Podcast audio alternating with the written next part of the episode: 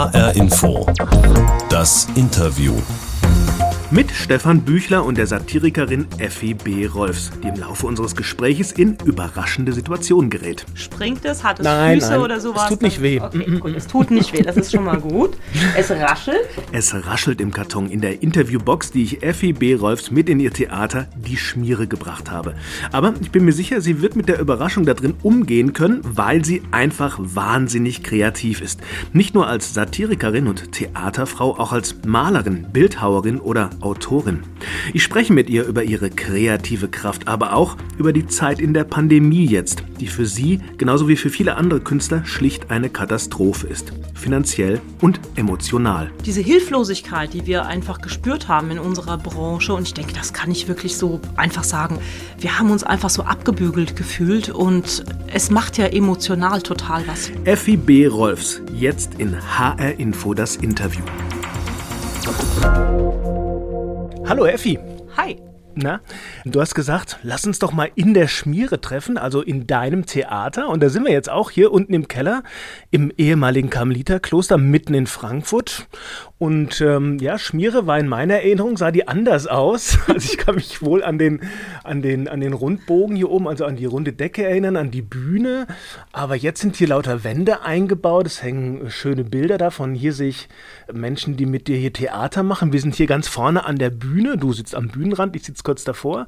Und der Raum ist aufgeteilt. Was ist hier passiert? Naja, Corona. Corona ist passiert. Wir haben Corona. Ja, wir haben einfach nach der ersten Schockstarre überlegt im letzten Jahr, was können wir denn machen hier? Weil die Wirtschaftlichkeit eines nicht subventionierten Theaters, die ist einfach nicht äh, zu leisten gewesen, ist nicht machbar gewesen, Theater zu machen in der Schmiere. Und dann kam die Idee, der 70. Geburtstag steht an und den wollen wir nicht mal ganz einfach so unter den Tisch fallen lassen, sondern wir bauen der Schmiere eine Ausstellung und wir zeigen den Leuten trotz Corona, was Schmiere bedeutet und wie Schmiere entstanden ist und dass in der ganzen Zeit, mittlerweile sind es 71 Jahre, unheimlich viel wow, passieren ja. kann. Ja. Und jetzt habt ihr so eine Art Parcours aufgebaut. Dann ne? geht man dann durch die Geschichte des Hauses hier oder wie und trifft die ganzen Leute, die es mal gemacht haben? Ja, also wie gesagt, ursprüngliche Eröffnung dieser Ausstellung sollte im letzten Jahr sein, in der Corona-Hochphase. Dementsprechend ist das hier in Einbahnstraße, yeah. alles Corona-gerecht. Wir lassen immer nur zwei Leute mhm. rein, alle 30 Minuten, dass jeder ganz viel Platz hat, die Leute sich nicht begegnen. Und es ist schon tatsächlich ein bisschen so eine Art Parcours durch die Jahrzehnte.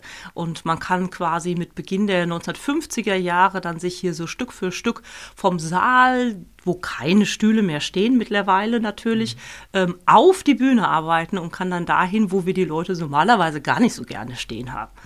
Oben auf der Bühne. Also mh, der Charme dieses Kellers ist aber nach wie vor da, nämlich so dieses, ja, dieser relativ kleine Raum, das im, im Keller sein, hier unten sein, sich ja zur Kultur treffen, hat aber ja wahrscheinlich einen bedeutenden Nachteil in diesen Zeiten. Er ist nämlich relativ eng und es fehlen auch so hier die großen Fenster zum Durchlüften. Ne? Ähm, was hat das eigentlich äh, für die Arbeit hier bedeutet? Konntet ihr gar nichts mehr machen seit dem ersten Lockdown, was Theaterspielen angeht? Naja, also ich muss schon ganz ehrlich sagen, von Emotionen abgesehen, es hat uns tatsächlich, wie vielen anderen Kollegen natürlich auch, in Häusern und Veranstaltern und Veranstalterinnen, tatsächlich ziemlich den Boden unter den Füßen weggezogen, muss ich sagen. Also deine Lebensgrundlage, die war weg von jetzt auf sofort. Wir haben hier abgeschlossen. Ich habe ein handgeschriebenes Schildchen oben an die Tür gemacht. Wir sind so in zwei, drei Wochen wieder da. Ja, und dann war doch irgendwann ja klar, das Ganze dauert und die Auflagen, die es dann gab mit den ganzen Corona-Schutzverordnungen, die haben es einfach mit sich gebracht, dass wir dann vielleicht hier so hätten mit 10, 12 Leuten im Publikum arbeiten können. Ich hätte aber auch für jeden Schauspieler am Anfang 20 Quadratmeter Spielfläche vorhalten müssen. Also und da brauchen wir in der Schmiere über sowas nicht nachzudenken. Und dann kam die Idee mit der Ausstellung. Das heißt, es wird was geboten in der Schmiere, aber ich glaube, das ist nicht das, was, was sie am liebsten macht. Ähm, dieses nicht spielen können, das hat ja mehrere, mehrere Ebenen, schätze ich.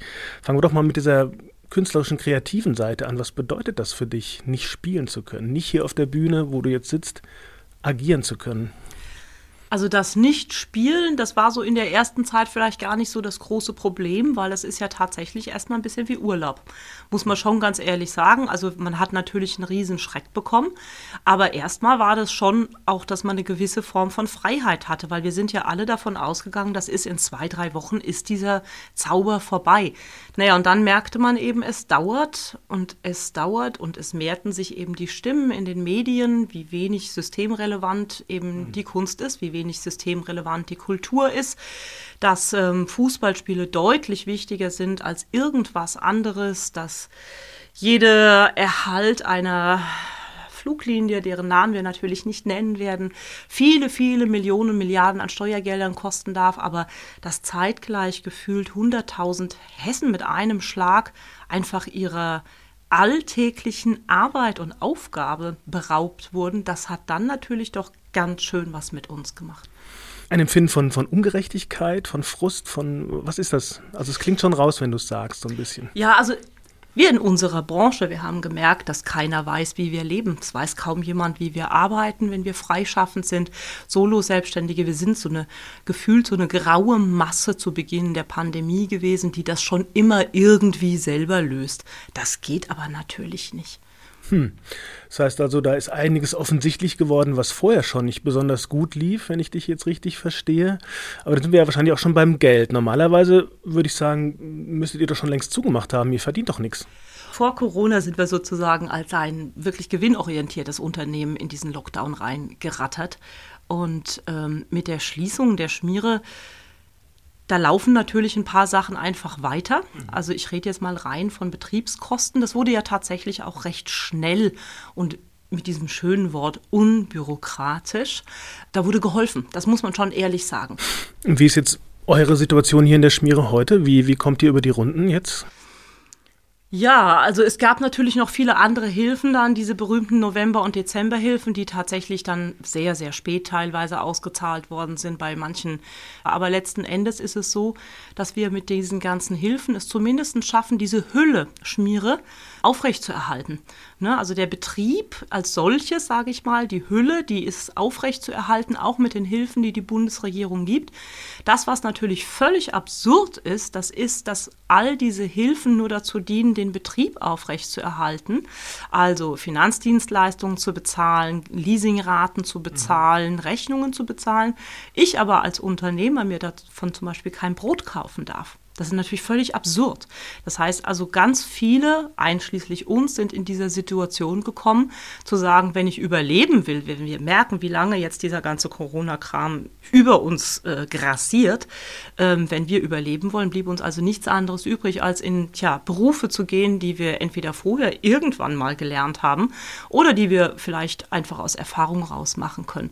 Das heißt, wir sind zu großen Teilen in irgendwelche Festanstellungen gegangen, was wiederum zur Folge hat, dass der Betrieb künstlerisch keinen Anspruch mehr auf Unterstützung hat, weil wir ja jetzt unser Geld mit anderen Sachen verdienen. Das ist eine Absurdität in diesem Land, die natürlich total anzuprangern ist. Ich habe das Wort gehört vom, vom großen Theatersterben, was jetzt manche gerade im Munde führen, was jetzt irgendwann einsetzen könnte. Warum jetzt erst? Die ganze Veranstaltungsbranche hat versucht zu überleben, indem sie improvisiert hat. Also das mhm. ist, ist natürlich ein Teil unseres Jobs, das ist ganz normal. Wir sind da, glaube ich, auch ziemlich gut allesamt zu improvisieren. Das hat aber jetzt zur Folge, dass dieses ganze Improvisierte, also dass man zum Beispiel den Leuten gesagt hat, Mensch, es wäre total toll, wir geben euch einfach Gutscheine statt Geld zurück für eure ganzen Tickets. Also in der Schmiere, wir haben zum Beispiel 60 Veranstaltungen rückabgewickelt. Da werden also jetzt hunderte von Gutscheinen irgendwann mal eingelöst werden wollen, was zur Folge hat, wir spielen hier Veranstaltungen, wahrscheinlich immer noch mit weniger Kapazität als sonst und haben dann vielleicht abends mit 50 Leuten 10 Euro in der Kasse, weil die anderen 48 oder oder 49 kommen mit einem Gutschein. Ja, geht doch nicht, oder? Ne? Das ist zum Beispiel so ein ganz typisches Problem, was gerade auf ganz, ganz viele Veranstaltungen natürlich zutrifft. Ja, oder eben, es ist die Situation, was jetzt auch ja sehr viel diskutiert wird, 2G, 3G, wer geht denn abends gerade noch aus dem Haus? Wer macht das denn jetzt? Also wenn wir jeden Tag die Informationen bekommen. Corona ist, nimmt gerade sprunghaft wieder zu. Es ist ganz viel los in den Krankenhäusern. Das heißt, die Leute sind einfach sehr, sehr vorsichtig. Verständlicherweise muss man natürlich auch sagen. Ja. Also das Publikum bleibt sowieso weg, meinst du? Das ist halt auch dieser klassische Kulturbesucher, sage ich mal. Irgendjemand so zwischen, naja, 35 bis 70 oder sowas. Das sind die Leute, die vielleicht irgendwie sagen, oh nee, ich habe die Kinder zu Hause oder ich muss arbeiten, ich kann es mir gerade nicht leisten, irgendeine so Ansteckung zu haben. Selbst die Leute, die geimpft sind, sind extrem vorsichtig momentan. Das heißt also, da besteht auch die Gefahr, dass da so Traditionen und Gewohnheiten einfach brechen, dass die Leute dann sich nicht mehr aufraffen, überhaupt nochmal irgendwo hinzugehen. Es fällt einem schwerer, merke ich eigentlich gesagt auch an mir selber. Gehst du raus oder bleibst du doch zu Hause? Traust du dich oder ja, oder bist du einfach nicht mehr gewöhnt, irgendwo hinzufahren, in die Stadt zu fahren? Das sind tatsächlich Sachen, äh, da ist was mit uns passiert, das glaube ich auch. FEB Rolfs in H-Info das Interview und sie ist heute nicht zu Gast bei mir, sondern ich bin zu Gast bei ihr in ihrem Keller, in ihrem Haus, äh, in, in der Schmiere. Dort ist sie die Chefin. Effi, du hast mir vor dem Gespräch erzählt, dass du derzeit viel Zeit darauf verwendest, anderen Künstlern zu helfen. Also du bist nämlich Kultur- und Corona-Beraterin bei der Landesvereinigung Kulturelle Bildung Hessen. Ehrlich gesagt, kann ich die gar nicht vorher. ich, habe mal geguckt, kanntest du auch nicht, Nein. ich habe mal geguckt, die machen ähm, ja, kulturelle Bildung verbessern, ist glaube ich so deren Credo, so ein Netzwerk bilden. Aber du hilfst da. Was machst du da? Ja, also wir haben eine Website ähm, an den Start gebracht, kulturberatung-hessen.de. Und was da jetzt reinkommt, das müssen wir natürlich sehr oft erstmal lesen, selber ein bisschen filtern. Und das geht kreuz und quer. Man kann es sich wirklich kaum vorstellen. Also das ist zum Beispiel irgendein, ich sage jetzt mal ein Beispiel, was ich tatsächlich hatte, ein aserbaidschanischer Tanzverein ähm, der also tatsächlich ähm, Schwierigkeiten hat, einfach seine Monatsmiete von 50 Euro in Zukunft weiter zu zahlen. Also das ist ein Problem, was genauso an mich herangetragen wird, wie eben der Musikveranstalter, der versucht irgendwie seit Juni Hilfen vom Land Hessen zu bekommen, vom Hessenbonus und aber als eine zu kleine Veranstaltung da eben auch immer wieder abgewiegelt wird und das heißt, nee, das passt nicht und das geht nicht. Und dann versuchen wir zum Beispiel auch als Schnittstelle zu fungieren. Also wir sagen dann, ey, wir versuchen nochmal unser Glück und wir reden nochmal mit dem Ministerium. Wir haben da eine ganz ganz tolle Form der Kommunikation gefunden, um einfach auch zu zeigen, schaut mal Leute, da sind Hilfsprogramme, die kommen so nicht an. Wir können daran was ändern. Es ist gar nicht so aufwendig und wir reden miteinander mittlerweile ähm, und wir können tatsächlich ganz viel bewegen. Wir haben jetzt angefangen, auch selbst Seminare anzubieten, Antragstellung für Anfänger, Abrechnung für Anfänger. Was mache ich eigentlich, wenn ich dann diese 5000 Euro auf dem Konto habe? Also solche Sachen und das hoffen wir, dass wir das jetzt immer weiter ausbauen können. Die Leute, mit denen du da zu tun hast, wie, ähm, wie erlebst du die? Wie frustriert sind die? Das sind ja wahrscheinlich häufig kreative Menschen. Wie erlebst du die gerade? Sehr, sehr unterschiedlich. Sehr verzweifelte Anrufe waren es teilweise. Und da sind es natürlich, die Aufgabenstellung bestand da sehr oft darin, dass wir eigentlich erstmal zugehört haben.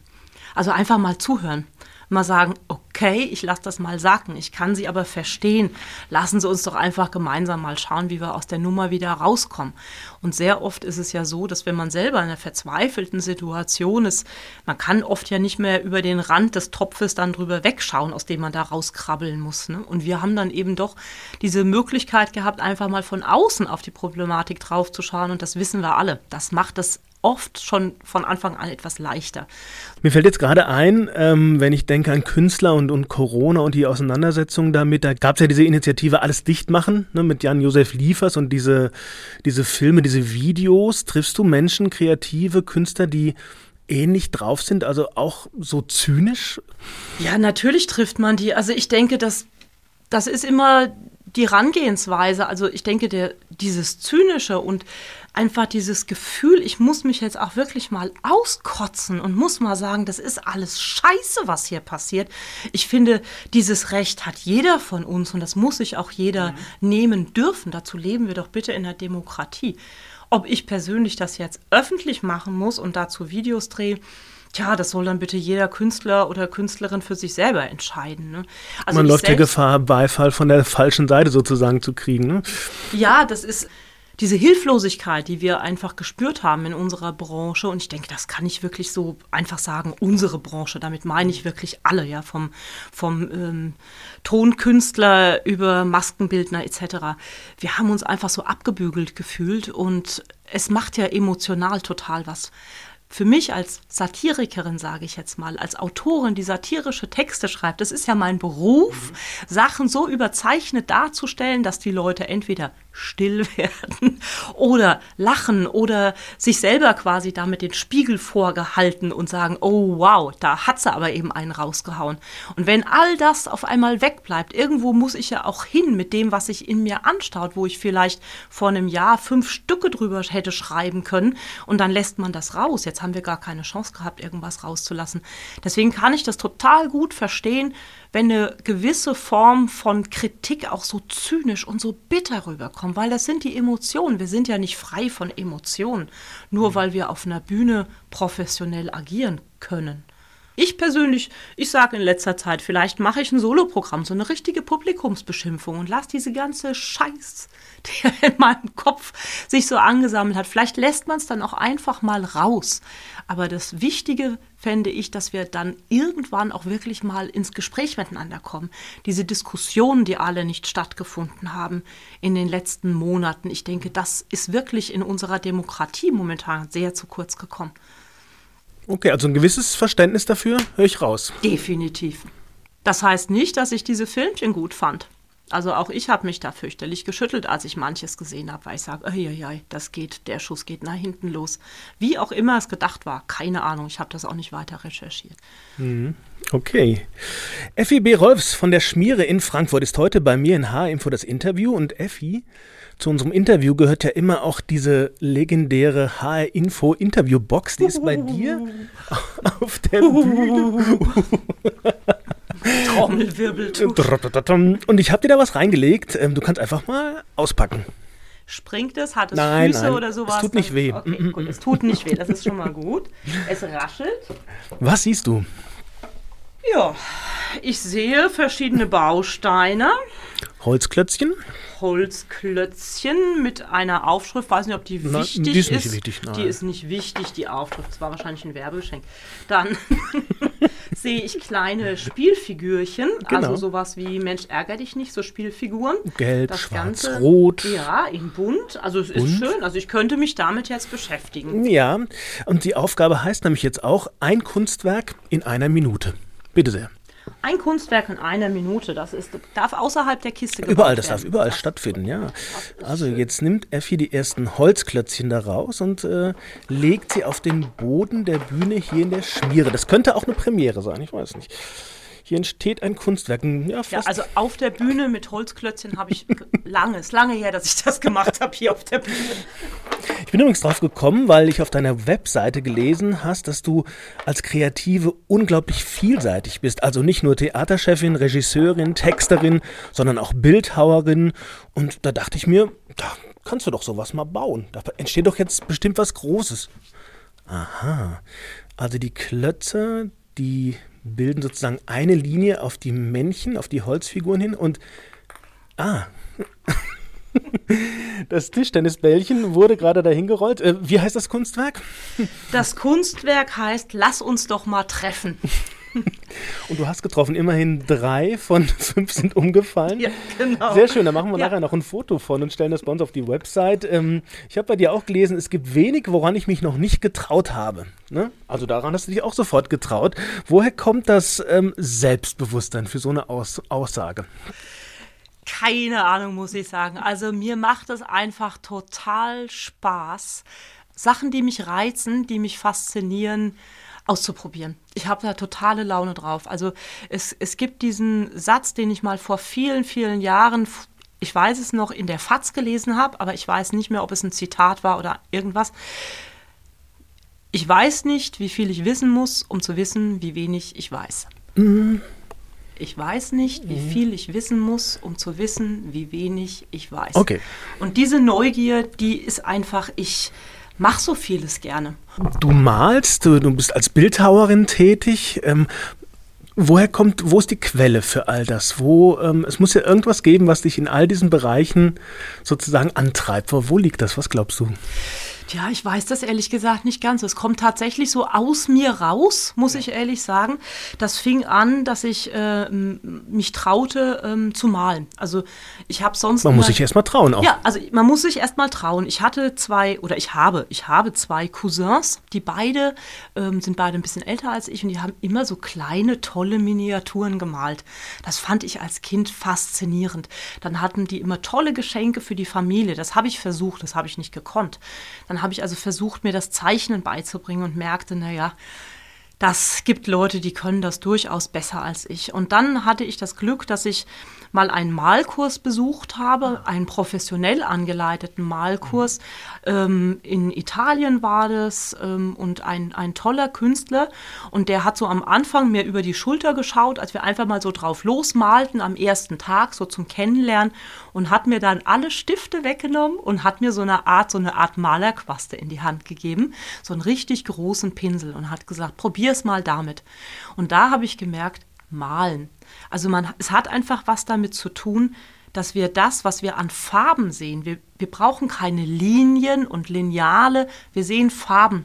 Und wenn wir es schaffen, diese Farben aneinander zu reihen, dann entstehen Sachen, die unser Auge übers Gehirn melden kann und dann haben wir Bilder. Und seit diesem Malkurs, der jetzt echt schon lange her ist, laufe ich tatsächlich durch die Welt und versuche, diese Farben zu sammeln. Also ich versuche weg von der Perfektion zu kommen und zu sagen, ich sehe eine Farbansammlung sozusagen, die ich spannend finde und versuche, die wieder darzustellen. Das versuche ich auf dem Papier, das kann ich aber eben auch mit Holz oder Marmor, was für mich ganz tolle Werkstoffe sind, weil sie einfach leben und die lassen nicht alles mit sich machen. Das finde ich total spannend, dass ich mich darauf einlassen muss und da kann ich dann vielleicht keine Farbe machen mit Holz oder Marmor, aber da bin ich dann beim Thema Form, weil auch das ist was. Ich brauche kein Lineal, sondern ich kann mir überlegen, was bietet mir dieses Stück gerade an? Ich muss mich darauf einlassen. Ja? Ein Marmorstein, dem ist das völlig egal, ob ich da draußen ein Sternchen machen will oder ein Herzchen oder ein Fisch oder irgendwas. Der wird das nicht mitmachen, wenn es nicht möglich ist. Und das ist schon dieses Probieren, Scheitern und vor allem Verstehen, auch bei der Malerei, wenn das so nicht ist, wie ich das jetzt haben will, verdammt nochmal, das hilft nichts. Aber ich kann was draus machen. Und das äh, macht unwahrscheinlich, unwahrscheinlich viel Spaß. Frage ich mich natürlich, wie macht sie das alles so? Theaterchefin, Corona-Beraterin, Künstlerin, Malerin, Bildhauerin. Du scheinst längere Tage zu haben als ich. Ist das so ein bisschen vielleicht sogar so ein Erbe von deinem Papa, Rudolf Rolfs, der hier das Theater irgendwann gegründet hat und der auch nebenbei so wahnsinnig aktiv noch war? Ich glaube, der hat ja unendlich viele Bücher geschrieben. Ist das ein Familienerbe, so viel machen zu können? Das weiß ich nicht. Also mein Vater hatte einen total strukturierten Tagesablauf, muss ja. man dazu sagen. Und der hat neben der Schmiere gar nicht so viel gemacht. Der war alleinerziehend mit mir. Ich glaube, da hatte der schon genug zu tun. Ähm, mein Vater hat sich die Sommerzeit genommen. Der hat im Sommer Schmiere zugemacht, hat ein Buch geschrieben, ah, ein Theaterstück und kam Das machst wieder. du aber nicht so. Das mache ich nicht so.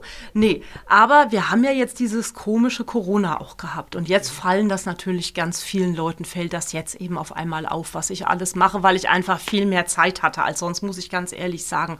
Ich habe ja nun tatsächlich auch ein Jahr Corona ähm, ohne Arbeit gehabt, muss ich sagen. Ja, also das ist ja schon viel, viel Zeit, die ich da füllen musste. Und das war so ein Zustand zwischen Depression und Rebellion. Und da war das schon ganz gut zu wissen, ich bin in meiner Werkstatt, da wird morgens mal ordentlich gefrühstückt und dann gehe ich raus, Holz hauen oder Marmor hauen oder wenn das Wetter gut war, Farbe an irgendwelche Leinwände klatschen, einfach so sich erden, spüren, ich tue was, ich habe was zu tun, das muss fertig gemacht werden. Ja, das war schon ähm, ganz ganz schöne Überlebensstrategie. Und da war natürlich so ein Jahr echt für eine Sache, wo ich sonst vielleicht am Tag eine halbe Stunde habe, ist das natürlich jetzt ganz schön produktiv gewesen. Eigentlich wollte ich dich fragen, ob Wandern für dich auch noch so ein Ding ist, äh, wo du so ja. rauskommst und, und sozusagen aus diesem Corona-Elend rauskommst. Aber das scheinst du gar nicht unbedingt zu brauchen. Trotzdem machst du es gerne, oder? Total. Es ist total lustig. Ich bin ein Kind, was auf dem Wasser groß geworden ist. Also ich bin mit meinem Vater immer auf dem Wasser gewesen. Ähm, wir haben im Regelfall die Sommerzeit, drei Monate Schmiere, Sommerpause auf dem Wasser verbracht. Ich war dann immer von der Schule befreit und war mit dem Papa auf dem Wasser unterwegs und habe durch glückliche Umstände und den richtigen Mann an meiner Seite oder einen einen neuen Mann vor vielen Jahren, immer noch an meiner Seite. Und der sagte, du, wollen wir mal in die Berge fahren? Da ich, hä? Also so richtig Alpen? Ja, so richtig hohe Berge. Und da muss ich sagen, das ist an mir vorher komplett vorbeigegangen. Hatte ich nie gemacht vorher. Hatte zur Folge, ich dachte ja immer, ich bin ziemlich sportlich und fit, weil ich reite ja auch und ich gehe joggen und ich mache das und jenes. Dass ich schon nach den ersten zwei, drei Stunden Test merkte, hoch geht's ganz gut, aber ich komme nicht mehr runter, weil ich keine Muskeln dazu Bisschen hatte. doof, wenn man dann auf 2000 Meter Höhe ist. aber also es war ein harter erster Urlaub. Ich habe auch selten meinen Lebensgefährten so beschimpft wie in diesem Urlaub. Aber es wird im Laufe der Jahre jetzt besser und es macht mir echt Laune, muss ich sagen. Und wenn du das so erzählst, bist du ja so wahnsinnig lebendig dabei und, und strahlst im Moment. Also Wandern scheint dir genauso ja. wie, wie Bildhauern und Malern wahnsinnig viel zu geben. Eins nehme ich jetzt mal mit, du, Corona ist eine ganz elende Zeit, aber ausbremsen lässt du dich nicht, oder? Den Eindruck habe ich gerade nicht. Nee, das also irgendwie, ich versuche nicht durchzudrehen und nicht zu viel zu machen. Aber ich sag mal, die Projekte, die im Moment gerade am Start sind, das sind alles Herzensprojekte. Das geht mit Schmiere und der Ausstellung los. Die Kultur- und Corona-Beratung, das ist was, da lerne ich echt fürs Leben. Also da kann ich, glaube ich, viele Bühnenprogramme irgendwann mal drüber schreiben. Und ähm, ja, meine Kunst, ich glaube, die wird mich sehr viel mehr begleiten in meinem weiteren Leben als vorher hat sich also auch ein bisschen was verändert, aber nicht nur zum Schlechten, glaube ich, oder? Vielen Dank, Effi Rolfs. Das war HR Info, das Interview, der Podcast. Ich bin Stefan Büchler. In der ARD Audiothek oder bei hrinforadio.de finden Sie noch viel mehr von unseren Gesprächen. Lohnt sich auf jeden Fall da mal reinzugucken. Mein Kollege Stefan Hübner zum Beispiel hat da in dieser Woche ein spannendes Gespräch zum Thema Mobilität in urbanen Räumen von morgen aufgenommen. Hören Sie mal rein.